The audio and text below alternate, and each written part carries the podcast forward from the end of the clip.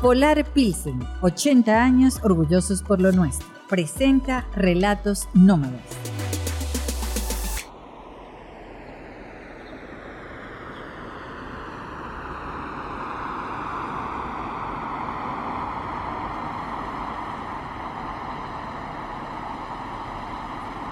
El divorcio.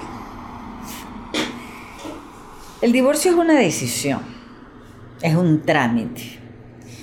Y cuando una mujer decide divorciarse, no hay vuelta atrás.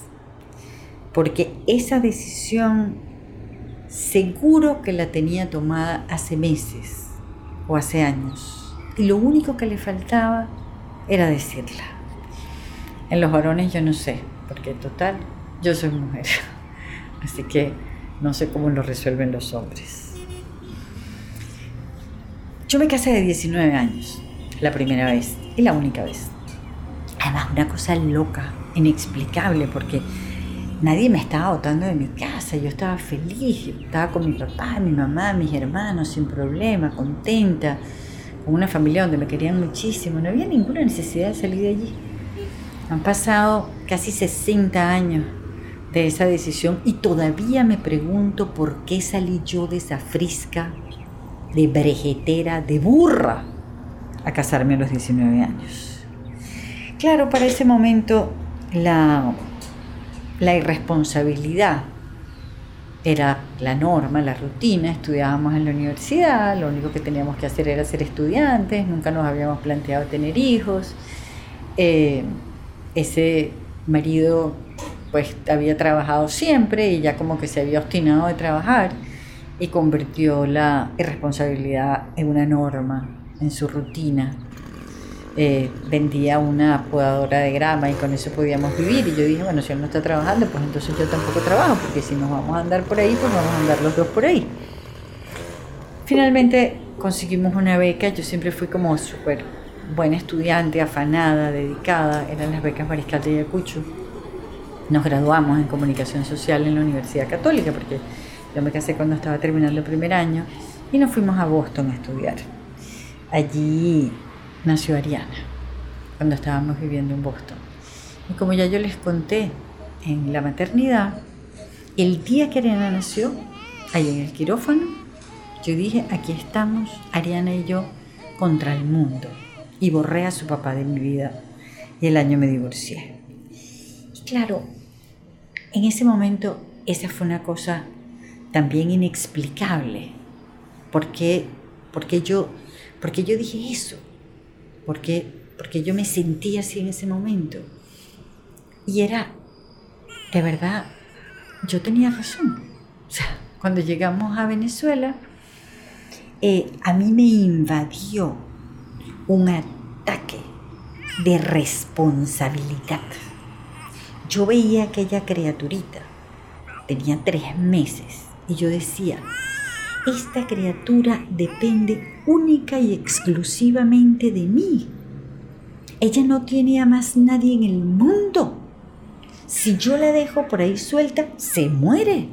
Punto. Ella no hay nada que pueda hacer para sobrevivir por su cuenta. Y en esa misma medida en que a mí me entró aquella responsabilidad tan absoluta, a su papá le entró la irresponsabilidad más radical. Él era el que tenía que trabajar porque yo tenía que ocuparme de Ariana. Y bueno, y consiguió un trabajo que a mí me parecía que era lo mejor porque era como en una productora y era para aprender todas las nuevas tecnologías de postproducción y no sé qué, el trabajo que todo el mundo hubiera soñado, porque él también se había graduado en comunicación social y había hecho allá un posgrado en Emerson College precisamente en eso. Y él resolvió que no, que no iba a trabajar allí y seguía así como que sin trabajar y tal, y vivíamos arrimados y, y en una casita donde vivía mi hermana Inés y donde había vivido mi hermano Antonio y donde había vivido mi mamá, o sea, una cosa, ¿sabes? Que yo lo único que quería salir de allí. Este, y bueno, definitivamente no había nada que hacer y yo decidí que nos teníamos que divorciar, que yo lo que quería era el divorcio. Bueno, no había nada que discutir, pues. Eso sí, yo estaba en la pelazón más absoluta, con un trabajo que apenas me alcanzaba para pagar el alquiler de un anexo en una casa en la Florida. Había logrado comprarme un Volkswagen con una plata que me había prestado mi tío Alberto. Eh, había tenido que meter a Ariana en una guardería porque era la única manera de que yo pudiera trabajar. Cuando nos divorciamos, el papá de Ariana se llevó todo lo que sonaba ya la televisión, la radio, hasta el despertador. Porque él dijo que total, Ariana me despertaba. Y tuve que pelear por la nevera. Porque a él le parecía que él tenía que llevarse esa nevera porque nos la habíamos traído de Estados Unidos. Y yo decía, ¿y dónde piensas tú que voy a guardar los teteros? Entonces la nevera se quedó conmigo. Allí yo decidí que desde ese momento y para el resto de mi vida yo no iba a depender nunca de nadie ni de nada. Nunca. Y de esas decisiones radicales, porque yo soy así y eso lo heredé de mi papá. Entonces yo empecé a hacerme pruebas de independencia y recuerdo clarito que lo primero que hice fue comprar un taladro. Porque esa era una cosa que sí tenía el papá de Ariana, que era como útil, práctico, sabía hacer cosas. Entonces yo compré un taladro y dije, yo voy a instalar la biblioteca de mi casa. Y arranqué con mi taladro y compré los ramplú y las maderas y todas las cosas. Instalé la biblioteca. Y yo dije, ya yo no necesito a este hombre para que me monte una biblioteca. Y una vez salí en el Volkswagen con Ariana, íbamos para Maracay y nos quedamos sin freno en la bajada de los Ocumitos. Cuando yo metí el freno en, la, en el peaje, me pareció que no frenaba muy bien, pero dije, bueno, estarán un poco largos. Y cuando seguí, y antes de entrar al túnel de los Ocumitos, yo traté de frenar y nada, hasta el fondo. Entonces yo recorté y me pasé para el hombrillo buscando la manera de meterme como en la cuneta, a ver cómo hacía. Ya había recortado bastante y de repente veo una grúa parada ahí en el hombrillo que me iba a estrellar contra la grúa y veo un caminito a mano derecha y le hago al carro así, ¡fuas! Y me meto por ese caminito y el carro se paró en un mogote.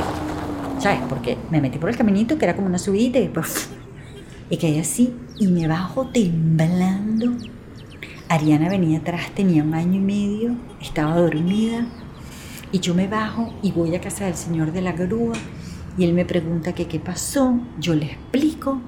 Y cuando volvemos al carro, Ariana, por supuesto, se había despertado y había salido y estaba llorando metido en un mogote que no sabía qué era lo que pasaba. Pues yo le dije a la grúa que me llevara al taller, el taller de un señor que yo conocía. Y llegamos allá al taller y yo le dije, arréglame el carro. Y había sido la manguera que había soltado toda la, la, la liga. Me lo arregló y yo agarré el carro otra vez y me monté y dije, nos vamos para Maracay. Porque yo dije, si yo no manejo hoy mismo, yo no manejo más nunca en mi vida. Y para mí, ese Volkswagen había sido el símbolo de mi independencia. Era el primer carro que yo me compraba yo, con mi plata, aunque fuera prestada. Y desde ese momento, cada vez que yo me montaba en el Volkswagen, yo sentía, aquí estoy yo, en mi Volkswagen, independiente, autosuficiente. No necesito a nadie ni nada sino mi Volkswagen y yo. Y listo. Pero eso no fue todo. Me divorcié y ¿qué descubrí en ese momento cuando tenía 27 años? Y estaba recién divorciada, trabajando en la Biblioteca Nacional. Casi inmediatamente me dieron otro cargo con el que sí podía vivir un poco mejor y, ¿sabes? Estaba un poquito más holgada. Pero fue el hallazgo. O sea, ¿qué había hecho yo hasta ese momento? Yo había salido del San José de Tarbes para entrar en la católica, me había casado, me había pasado ocho años casada con ese señor. Yo era prácticamente virgen. Yo era una niña. Yo no había tenido ninguna experiencia de nada. Entonces fue una cosa loca porque yo descubrí el sexo. Empecé a comportarme como los varones. El sexo sin compromiso sin ataduras, sin que hay que estar enamorada. El sexo como experiencia, como entender qué era eso de lo que yo conocía tan poco.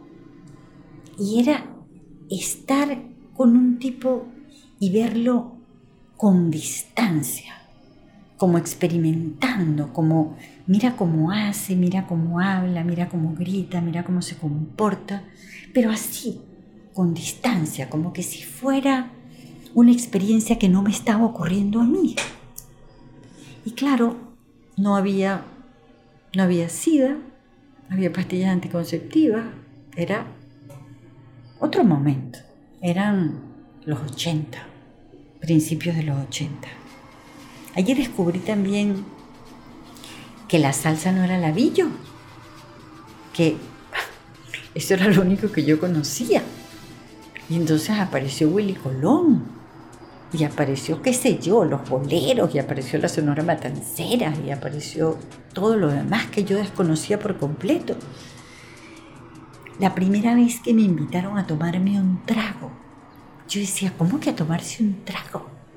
Yo me acuerdo que la primera vez que me invitó alguien a salir, yo juraba que íbamos a ir a comer helado. ¿Cómo que helado? Y terminamos en el Juan Sebastián Bar.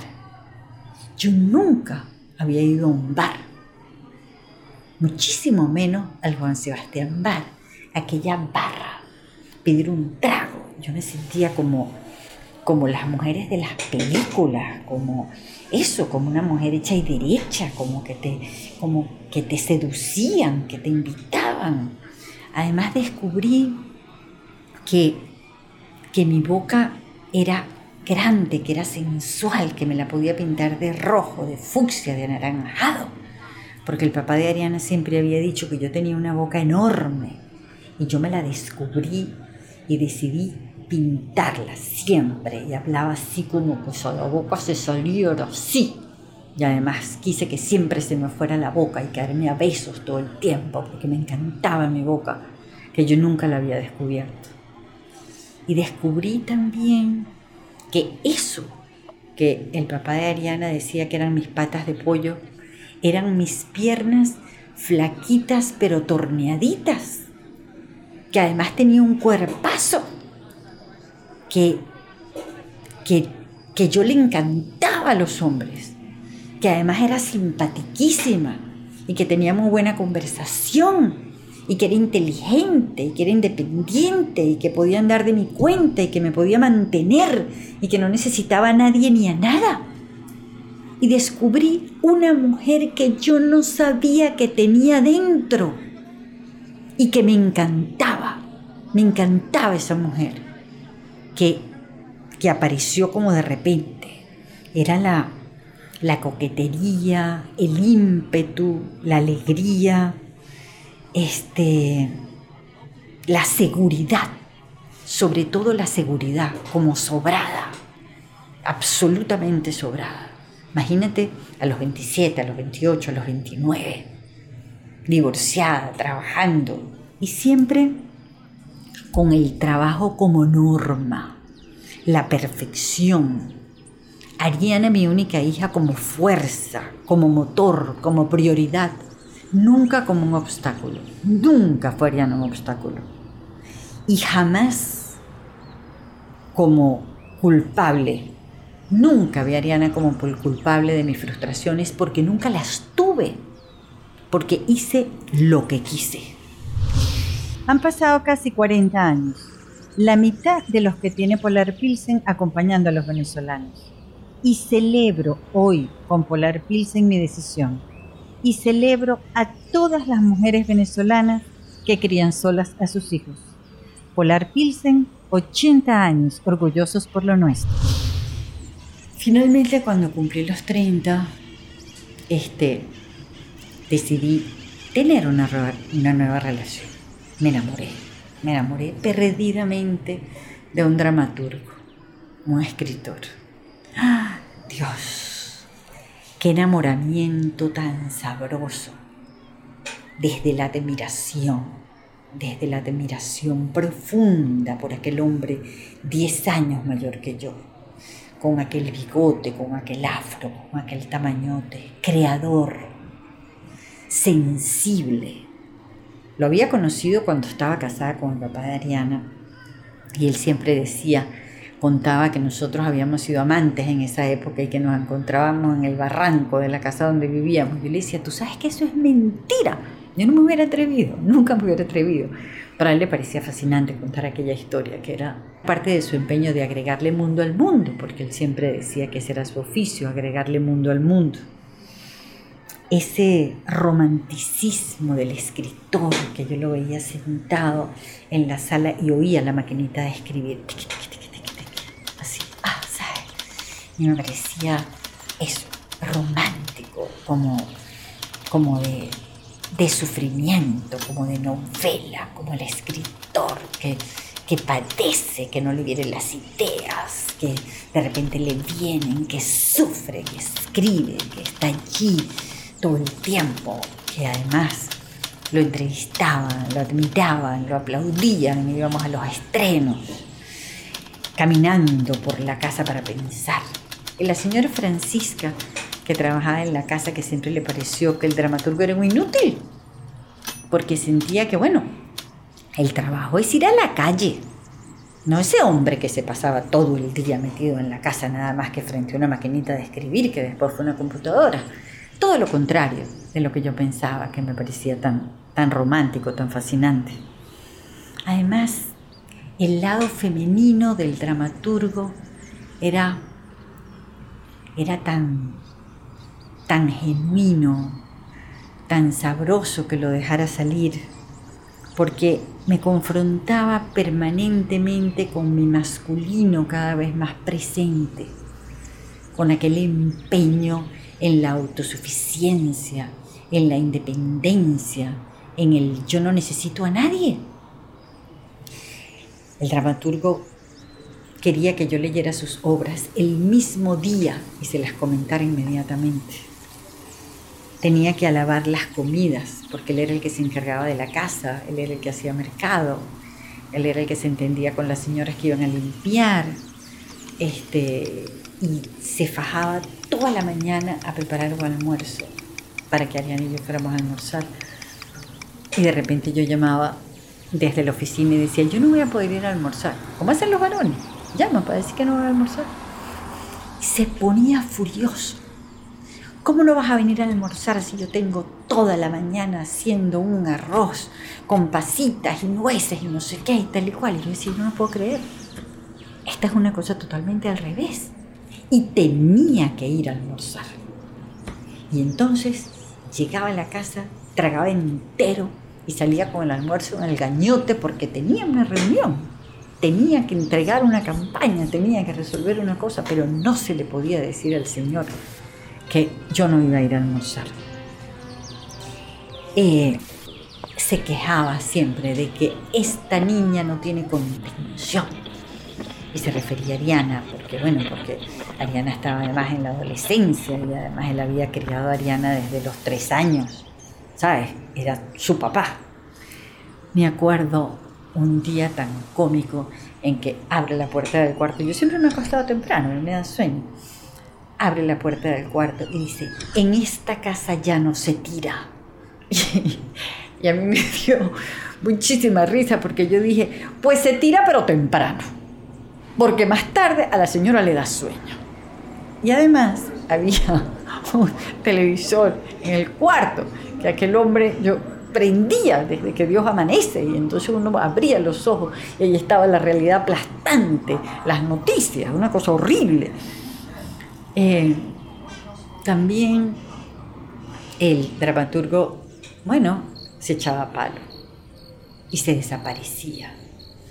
Y no llegaba sino a las 4 de la mañana, a las 3 de la mañana. Y yo, por supuesto, siempre estaba convencida de que andaba con otra, o de que le habían dado una puñalada, o que quién sabe, se lo habían llevado a una redada, que había parecido una cosa grave. Y una vez en un viaje en España, en una de estas cosas que él había ido a reunirse con una gente y no aparecía y no llegaba y no sé qué, y cuando llegó yo estaba furiosa, yo le decía, pero ¿hasta cuándo tú me vas a dejar sola y las amanecidas y los tragos y no sé qué? Y me acuerdo clarito que él le dio un golpe al vidrio del, del, del espejo del baño. Y era un golpe que yo sí que me hubiera querido dar a mí, le dio un golpe a aquello y dijo, tú no te das cuenta que esto no es contra ti, que esto es contra mí, que yo me estoy haciendo daño yo, que yo me caigo a palos y me estoy haciendo daño yo, que nunca es contra ti, que tú eres lo único valioso que tengo. Y era el tormento, era el tormento de aquel hombre hasta que yo lo entendí. Porque bueno, eran 10 años de diferencia. Y era aquella vida intensa y era aquel femenino que lo hacía tan vulnerable. Y era el sueldo mínimo al que Dios lo sometía y la época de estrenar y que le fuera súper bien en una obra, es la época de estrenar y que aquello no funcionara, y escribir y escribir y escribir y tomarse litros y litros de café con muchísima azúcar y cuando ya el café no era suficiente era arrancar con ron y el licor, el licor que, que lo destruyó porque, porque era vivir con dos hombres a la vez, era vivir con aquel ser fascinante, creativo, amoroso, feliz de, los viajes, de los estrenos, de las obras, de la creación, y era vivir con aquel hombre atormentado, eh, irracional, eufórico de licor. Un día amaneció y me dijo, yo sé lo que es vivir en el amor y ya tú no me quieres. Yo me voy. Y se fue. Y era verdad. Era verdad. Y la decisión la tomó él. Todavía recuerdo clarito cuando regresé a la casa paredes estaban vacías. Literal, porque, porque todos los cuadros de la casa eran suyos. No había televisor, porque también era suyo y él lo había llevado. Y a mí me pareció perfecto. Y desde ese día no dejé que entrara más nunca un televisor a mi cuarto. Me acuerdo que pasamos como dos o tres años sin televisor hasta que Ariana me dijo, mamá, yo soy casi un alien. Tenemos que tener un televisor. Hay temas de los que yo no puedo hablar porque no tengo televisor. Y eso que Ariana nunca había sido mucho de la televisión. Me acuerdo que se llevó el santo que estaba en el nicho. Era un San Benito. Y también una latica de aceite de oliva, que era una jarrita. Y, yo me acuerdo que, que una vez una amiga mía salió y dijo eso por la radio, que él se había llevado esas cosas. Él me llamó por teléfono, furioso, y me dijo, yo me las llevé porque tú me las regalaste. Y para mí era importante tener esas cosas que tú me habías regalado. Así era el femenino del dramaturgo. Después de esa experiencia, pasé 15 años sin ningún compromiso sólido, sin pensar en vivir con. Era solamente andar con, salir con, estar con, nunca nadie del lado de adentro. Claro, fueron los 15 años de hacer bitácora, donde lo único que yo quería en la vida era andar por ahí y ver para allá, sin ningún amarre, andar, andar, que, que todos los días, cuando yo abriera el ojo, el paisaje fuera distinto,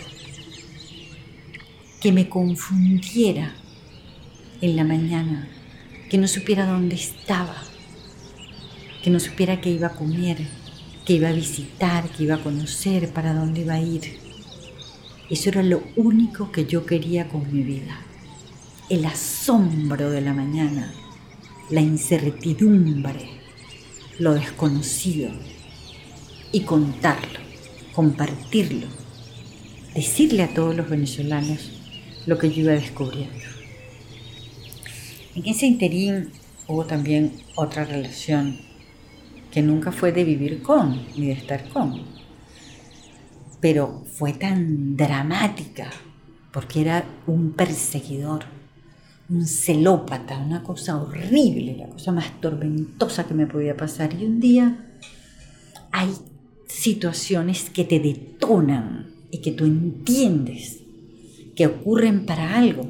Y una amiga mía tuvo un accidente, una amiga mía queridísima, de mis amigas del colegio, de mis hermanas tuvo un accidente terrible. Yo no estaba en Caracas. Casi se muere. Y cuando yo llegué a Caracas, este, este hombre perseguidor había dejado como tres evidencias así en la casa de que se había llevado una foto, se había llevado sus cosas, como de que otra de sus crianzas de terminar y yo me di cuenta que era porque se había, había abierto un sobre que yo había dejado con una guía dedicada para una persona y, estaba segura que a él le pareció que esa dedicatoria era muy efusiva. Y ese día, cuando yo vi eso, y cuando mi amiga estaba en la clínica y mi amiga se podía haber muerto, yo dije, yo me puedo morir en cualquier momento porque yo estoy todo el día en un carro en una curiara, en un avión, en una lancha, lanzándome en paracaídas, metiéndome por un barranco, buceándome, haciendo todas las cosas más locas. ¿Por qué yo me voy a calar a este perseguidor? Y no lo vi más nunca. Ni siquiera le expliqué. Cambié la cerradura de mi casa antes de ir a la clínica a ver a mi amiga, llamé a un cerrajero y le dije, cámbiame esa cerradura, porque él tenía llave aunque no viviera conmigo. Y más nunca, ni siquiera para darle una explicación, porque hay cosas que detonan y esa enfermedad, ese accidente fue un detonante. Volví a vivir con unos años después. 15 años después, con mi primer novio de la adolescencia. Estaba absolutamente segura que, que iba a ser para siempre, porque tanta, tanto, tanto amor, tantos amigos en común, tantos recuerdos de siempre, nunca pensar en casarse, porque yo me casé una sola vez y ya está. Hay, hay experiencias que no se repiten porque como para qué. Pero vivíamos juntos y a mí me parecía que, que estaba todo muy bien. Hasta que volvieron las ausencias porque, porque yo volví a la carretera. Porque, porque volví a hacer, para hacer dos de viaje porque regresé a lo que es mi prioridad en la vida, que es la libertad, que es el trabajo, que es andar por allí y ver para allá, que es ah, recorrer Venezuela para mostrarla, para compartirla, que es no tener horario, que es nuevamente amanecer en sitios distintos, planificar siempre el viaje que quiero hacer, que es lo único que quiero hacer, que no hay más nada. Pero yo pensé que si había alguien que sabía eso era él. Él me conocía desde siempre. Él sabía cuál era mi pasión. Sabía cuál había sido mi trayectoria. Es mi naturaleza. Sabía que yo lo único que quería era andar por allí. Pero no pudo con eso. Y regresar a la casa se convirtió en un martirio porque era un reclamo, porque era un dolor, porque, porque yo sabía que él no podía con eso. Pero yo quería que él tomara la decisión, porque quien de verdad más estaba sufriendo era él. Pero nunca la tomó. Entonces la tomó yo. Y dije yo no, no, no, no puedo, no puedo no querer llegar a mi casa. No puedo eh, verte con ese dolor en, en contraposición a mi felicidad. Porque lo que para ti es dolor, para mí es la euforia más absoluta y yo no lo voy a cambiar. Y muchísimo menos a esta edad. Ya, ya tenía 60.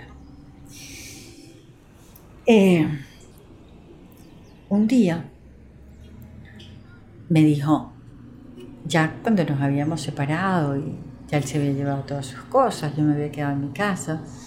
Pero bueno, nos veíamos, nunca en plan de reconciliación, porque los dos teníamos perfectamente claro que eso no era posible, porque yo iba a seguir con mi vida y él no podía con eso.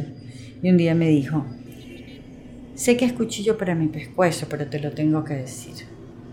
Yo te tenía como un pájaro enjaulado. Y era verdad.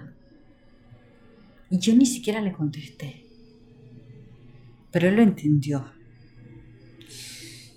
Nunca en estos divorcios pensé en reconciliarme. Nunca me arrepentí. Los años no hicieron sino reafirmar que tomé la decisión correcta. A veces me pregunto por qué en todos los casos no la tomé.